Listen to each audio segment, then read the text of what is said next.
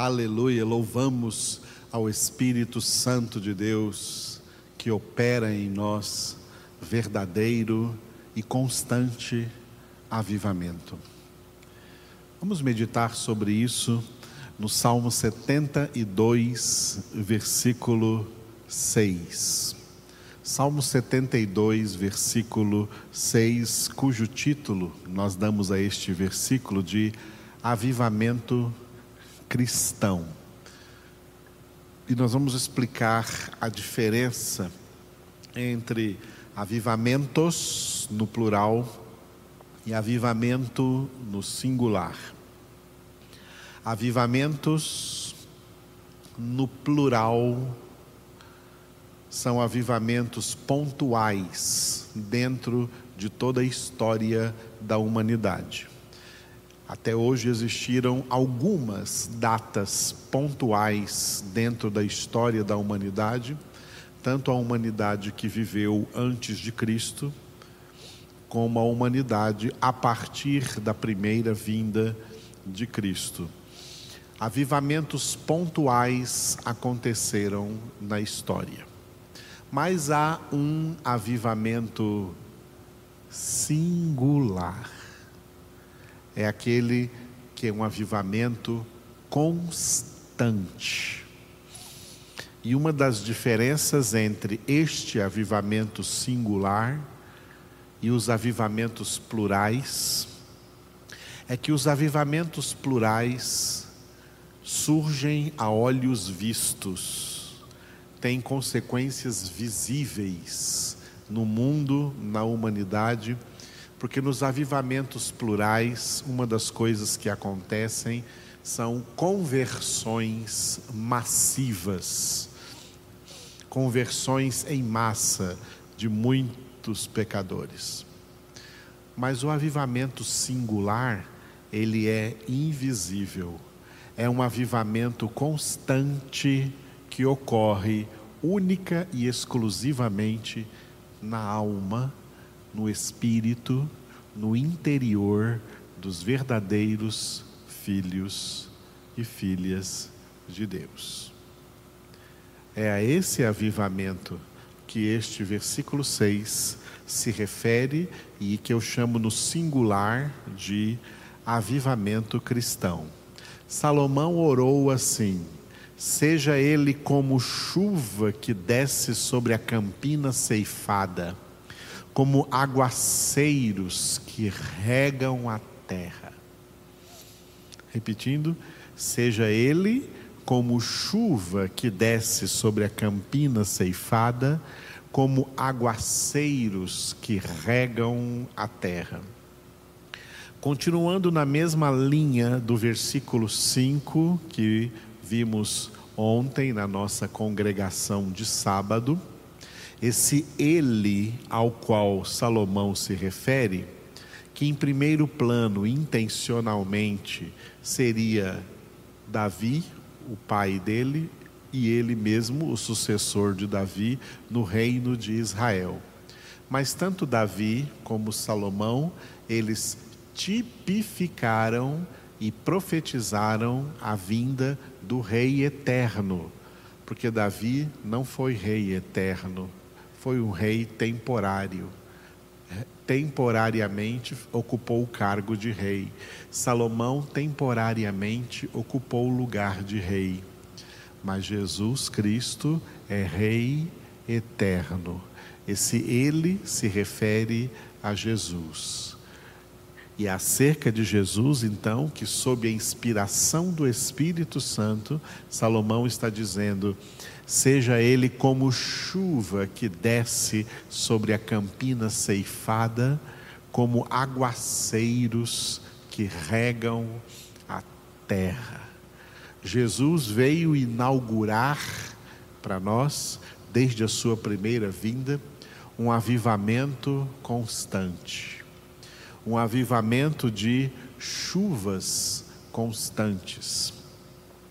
Os irmãos e as irmãs mais tradicionais mais antigos se lembram do primeiro hino, hino de número um da harpa cristã, que se chama Chuva de Graça.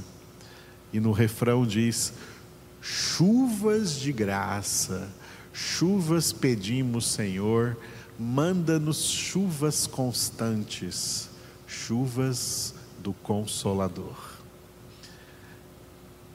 Chuvas constantes, nós estamos debaixo de um constante avivamento. No Antigo Testamento, quando o profeta Elias orou e pela sua oração o céu se fechou por três anos e não teve chuva, foi um grande período de seca, muita gente morreu naquela crise hídrica. Hoje vivemos uma crise sanitária no mundo. Naquela época de Elias foi, por três anos, uma crise hídrica, seca total, não choveu. E depois, quando a chuva veio, a primeira coisa que Elias viu de cima do Monte Carmelo, ele olhou para o céu e viu uma pequena nuvem do tamanho da mão de um homem. Aquela pequena nuvem era o pré-anúncio de uma grande tempestade, de uma grande chuva que viria, que viria então, e a chuva de fato veio e regou a terra que estava seca por três anos seguidos na crise hídrica. Mas aquela nuvem, do tamanho da mão de um homem, era também uma profecia messiânica, uma profecia da vinda de Jesus. Jesus veio como essa nuvem, do tamanho da mão de um homem, porque ele veio em figura humana. Para quê? Para abrir para a humanidade um período um período que se chama na Bíblia de últimos dias. Quando a Bíblia fala de últimos dias, como disse o profeta Joel, e o apóstolo Pedro repetiu a profecia de Joel no dia de Pentecostes, Atos dos Apóstolos, capítulo 2, acontecerá nos últimos dias, Deus dizendo que derramarei do meu espírito sobre toda a carne. Esses últimos dias, quando a Bíblia fala desses últimos dias, está falando de todo esse período que vai da primeira vinda de Jesus até a segunda vinda de Jesus. Esse é um período de chuvas constantes. É nesse período que Deus disse através de Joel: derramarei do meu espírito sobre toda a carne. É esse é o período que nós vivemos período diferente de todos os períodos antes da vinda de Cristo, quando as pessoas não tinham o que nós temos hoje, acesso à plenitude do Espírito Santo de Deus em nossas vidas. A chuva não parou. Ainda que a humanidade pareça uma humanidade árida, seca, e de fato é, porque é um povo sem Deus, dentro dos filhos de Deus tem chuvas constantes, tem avivamento constante, porque o Espírito de Deus é dentro de nós como rio de água da vida jorrando sempre para a vida eterna. E por isso que nessa linguagem metafórica de água, chuva que desce sobre a campina ceifada, aguaceiros que regam a terra, eu coloquei como referência João capítulo 7, versículos 37 e 38, quando Jesus foi na festa judaica dos tabernáculos e, no último dia, o grande dia da festa, Levantou-se Jesus e exclamou: Se alguém tem sede, venha a mim e beba. Quem crer em mim, como diz a Escritura, do seu interior fluirão rios de água viva. Repetindo esse texto maravilhoso, um dos textos chaves do Novo Testamento e de toda a Bíblia. No último dia, o grande dia da festa, levantou-se Jesus e exclamou: Se alguém tem sede, venha a mim e beba. Quem crer em mim, como diz a Escritura, do seu interior fluirão rios de água viva. Aleluia. Quando o apóstolo João escreveu este texto, do qual de cujo evento ele foi testemunha ocular, porque ele estava aí com Jesus nessa festa dos tabernáculos, juntamente com os demais apóstolos e discípulos do Senhor. Quando João escreveu o Evangelho, ele usou o versículo seguinte, 39, para dizer que Jesus dizia isso referindo-se ao Espírito Santo que haviam de receber todos todos os que nele crescem. O Espírito Santo que veio então a partir daquele primeiro dia de Pentecostes citado em Atos capítulo 2, que veio para um avivamento singular, para um avivamento definitivo para os filhos de Deus. Que um avivamento que diferencia os filhos de Deus dos filhos do mundo, dos filhos das trevas. Os filhos das trevas vivem em sequidão, secura espiritual, aridez espiritual, porque eles não têm acesso a esse rio de água viva, de água da vida, que é o Espírito Santo. Mas nós, filhos de Deus, temos o Espírito de Deus fluindo como rio de água viva do nosso interior. Quando Jesus disse: Se alguém tem sede, venha a mim e beba. Se alguém tem sede, essa sede é um dado. Fisicamente falando, a sede é um dado de que o seu organismo precisa de água e você então sente sede e por sentir a sede, a sua atitude é ir tomar água. A sede é um dado físico, emocional que você sente no seu corpo para beber água.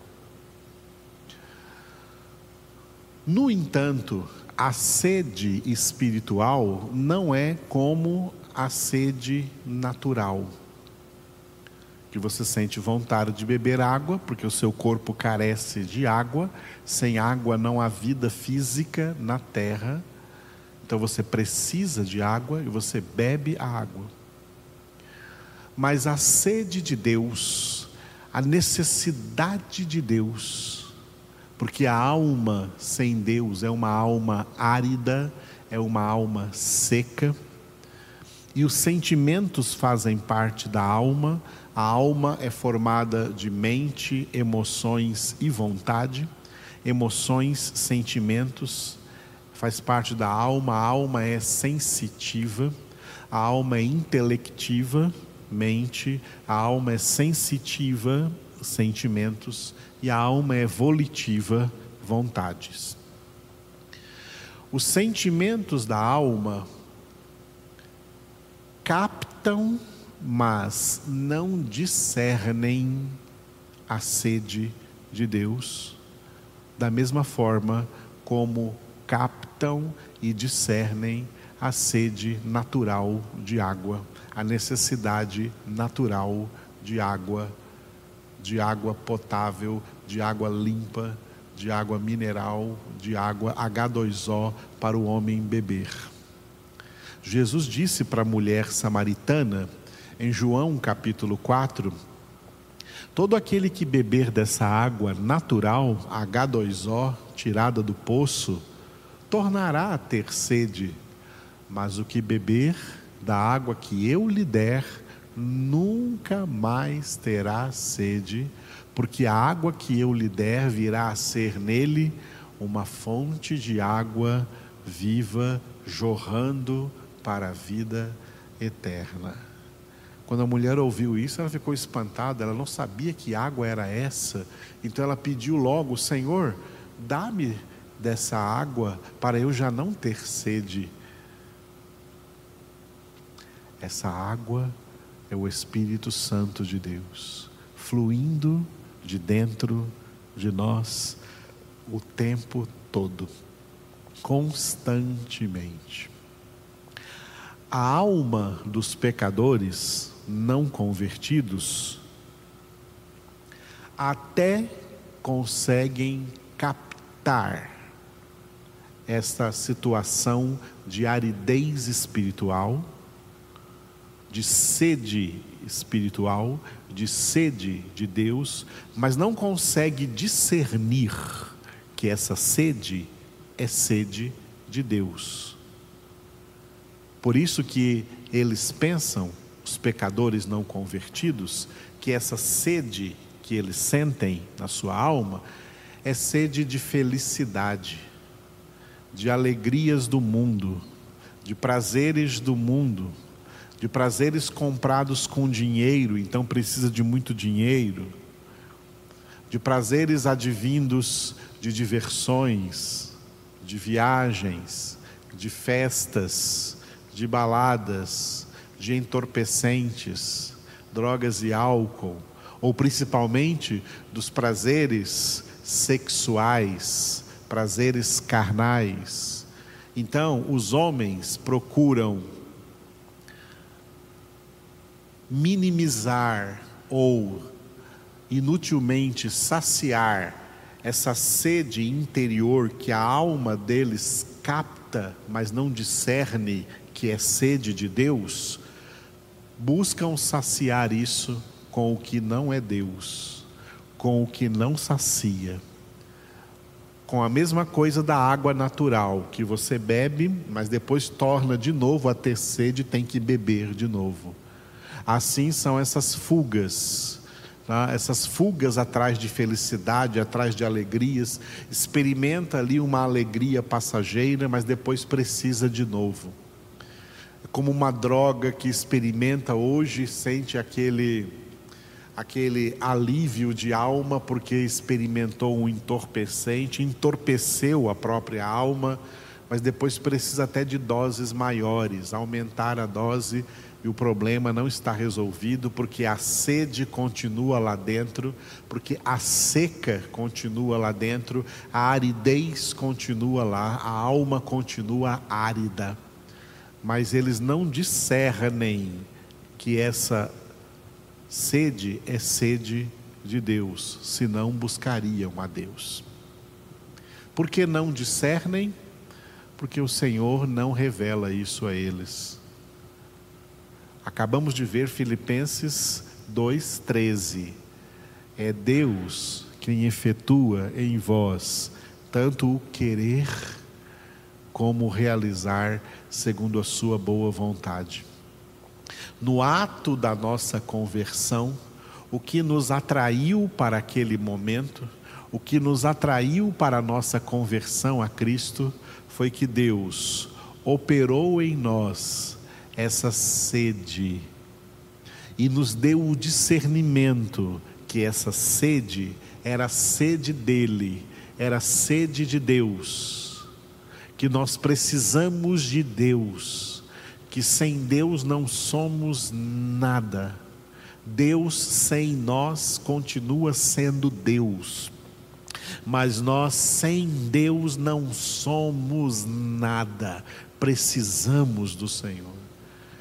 E quando fomos convencidos disso, no mesmo dia em que fomos convencidos pelo Espírito Santo do pecado, da justiça e do juízo, fomos também convencidos que precisamos de Deus, que carecemos de Deus, como a terra árida carece de chuvas, nossa alma carece de Deus, nós precisamos de Deus. Quando o salmista dos filhos de Corá também receberam esse convencimento espiritual, ele, ele disse no Salmo 42: Assim como a corça suspira pelas correntes das águas, assim por ti, ó Deus, suspira a minha alma, a minha alma tem sede de Deus, do Deus vivo.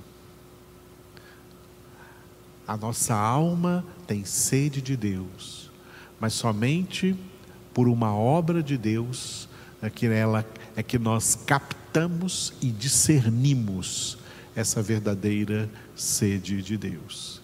E é a essas pessoas que Jesus se referiu quando ele disse: Se alguém tem sede, venha a mim e beba. Note que há uma seleção aqui, tá? Há uma seleção aqui. Jesus não está chamando todo mundo vem a mim e beba. Ele está chamando se alguém tem sede. Porque se alguém está sentindo essa sede, é porque Deus já está operando aí dentro o querer e o efetuar e o operar segundo o realizar, segundo a sua boa vontade. E essa pessoa então está discernindo que tudo que a sua alma precisa e deseja é de Deus. Quando Asaf entendeu isso, na plenitude de Deus, no Salmo 73 ele disse: Quem tenho eu no céu, senão a ti? E se eu tenho a ti, nada mais me atrai nessa terra. Tudo o que queremos é Deus. Tudo o que precisamos é Deus. E em Cristo Jesus nós temos chuvas de graça, plenitude constante do Espírito Santo de Deus em nossas vidas. Aleluia.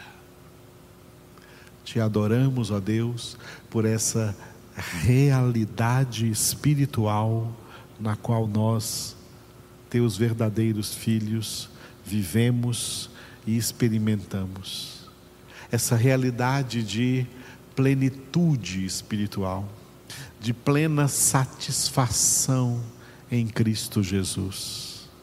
Satisfação sem fim. Obrigado, Senhor, por nos encher e nos levar a transbordar do Teu Espírito Santo. E essa é a minha oração hoje, Senhor, que todos Teus filhos e filhas sejam cheios com o Espírito Santo. Enche-nos Espírito Santo de Deus, enche toda a tua igreja eleita, que todos transbordem da tua presença, ó Espírito Santo de Deus, nesse constante avivamento singular, interior, que todos nós experimentamos, em nome de Jesus e para a glória de Deus nosso Pai. Aleluia.